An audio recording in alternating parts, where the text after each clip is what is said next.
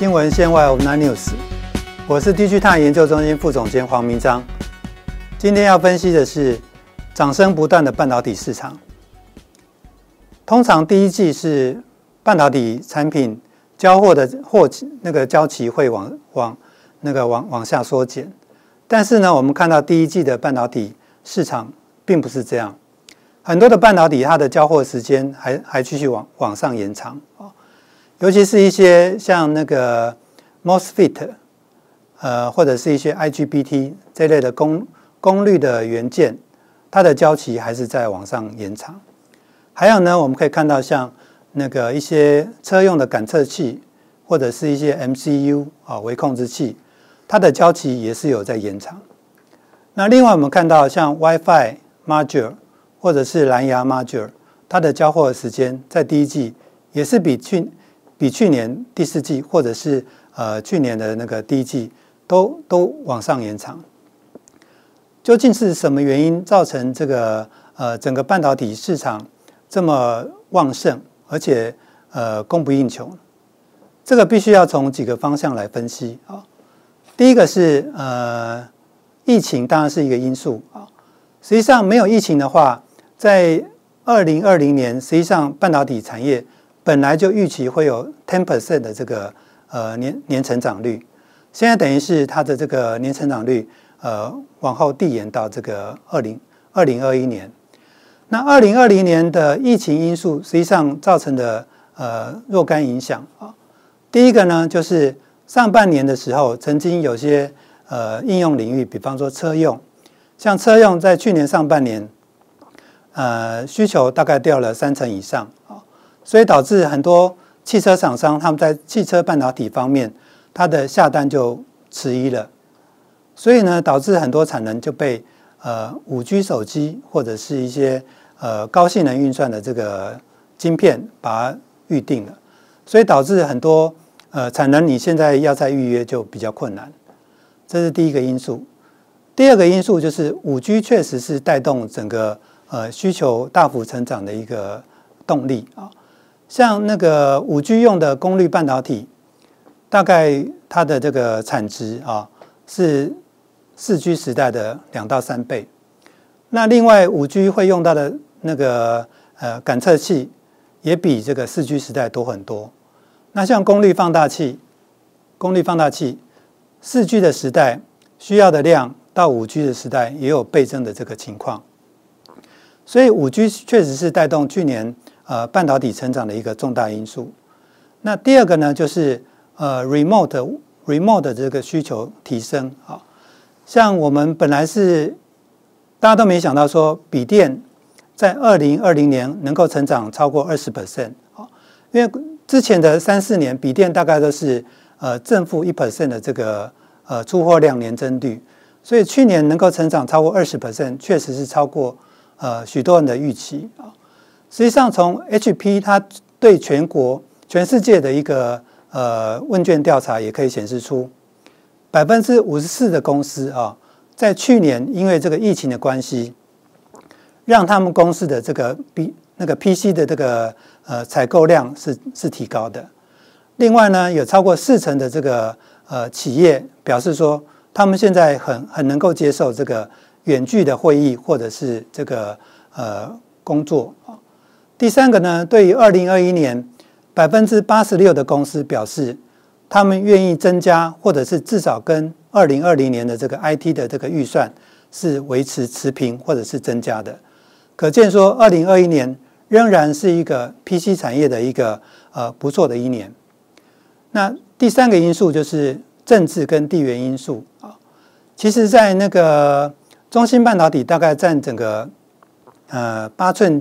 八寸晶圆呃代工产能的十分之一啊。当美国对中芯半导体加以设限的时候，第一个就是呃会引起一些厂商的一些担忧啊，因为它既然占整个八寸晶圆产能的代晶圆代工产能的十 percent，自然有些人会想要说，哎，在美国这样的这个限制之下，我们是不是要分散一些产能到其他地方？这样就表示说。呃，更多的需求会追逐更有限的产能。好，另外一个因素呢，就是说以前很多这个产能，他们是会向美国的这些 IDM 去去购买，但是因为美国美中关系的这个那个恶化，导致这些公司说：“哎，我那我暂时把一些部分转移到一些呃 Fabless 公司，请他们去帮我去呃做做那个处理。”但这些 Fabless 公司，比方说联发科啊，或者是呃那个瑞昱啊，或者是联咏啊，这些公司他们最后的生产还是要依靠台湾的晶圆代工厂，所以最后又回到台湾晶圆代工厂的这个呃订单跟需求。呃，因为台台湾在整个八寸的晶圆代晶圆产能占全世界的二十二 percent，在十二寸方面也占二十 percent 以上，所以说很多的这个订单就会流到台湾，这也是到造成目前呃整个二零二一年呃半导体市场持续在吃紧的关系。至于什么时候这个疫情呃疫情或者是这个地缘政治。呃，这个影响能够降低呢？我们认为整个半导体市场的这个呃景气啊，在二零二一年应该还是比较趋于吃紧的。主要原因就是目前大家的安全库存都拉得很高。从台积电的库存周转天数，我们就可以看到，台积电说第四季末的这个库存周转天数啊，比前一季大概增加了呃百分之二十六。相 Y O Y 大概相相当于增加二十六，这表示说很多客户他们下了更多的订单在台积电这边，而且这些订单是要供给到第一季二零二一年第一季来出货的，这表示说呃积压的这个订单需求非常的多啊，所以第一个就是说呃很多的终端业者目前都把它的这个安全库存提高到过去的一点三倍，甚至到一点五倍啊。变成一个新的新的安全库存标准已经提高了，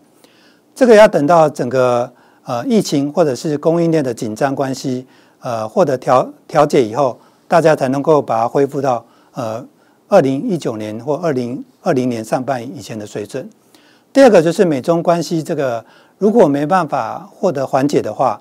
大家的这个 double booking 或者是提高安全库存以及说。呃，去美国化的这个呃动机就不会降低啊，这也会导致说整个库存呃或者是那个供需会持续供处于一个紧张的状态。那另外像低润，低润在这个二零二零二一年大概也是呈现一个比较紧的状况，而且低润也面临到一个呃新的那个架构转换，比方说目前呃八十五 percent 的低润都是 DDR4 啊。但是未来的 DRAM 会往 DDR 五这边去走，那 Intel 的 server 用的 DRAM 就是会优先往这个 DDR 五这边去发展，然后 PC 在二零二一年也会开始比较大量的往 DDR 五发展。那 DDR 五比 DDR 四呢，它的那个频宽又更高，而且又比较省电，大概可以省电呃超过十三 percent，所以是一个未来的趋势。但是 DDR 五的话，它的这个耗用的这个晶圆会比较比较高一点，所以相对而言就吃掉更多的产能，这是导致说二零二一跟二零二二年低润景气也会处于一个相对比相对比较乐观的状况。综合上述，我们认为说，呃，这个二零二一年整体的半导体呃供需紧张状况应该还是会延续啊。整体的状况要看疫情或者是安全库存。以及美中关系这方面能不能够呃改善而定。那今天的分享到这里。新闻线外 of nine news，看到听到订阅 DG 探影音频道。我是研究中心副总监黄明章。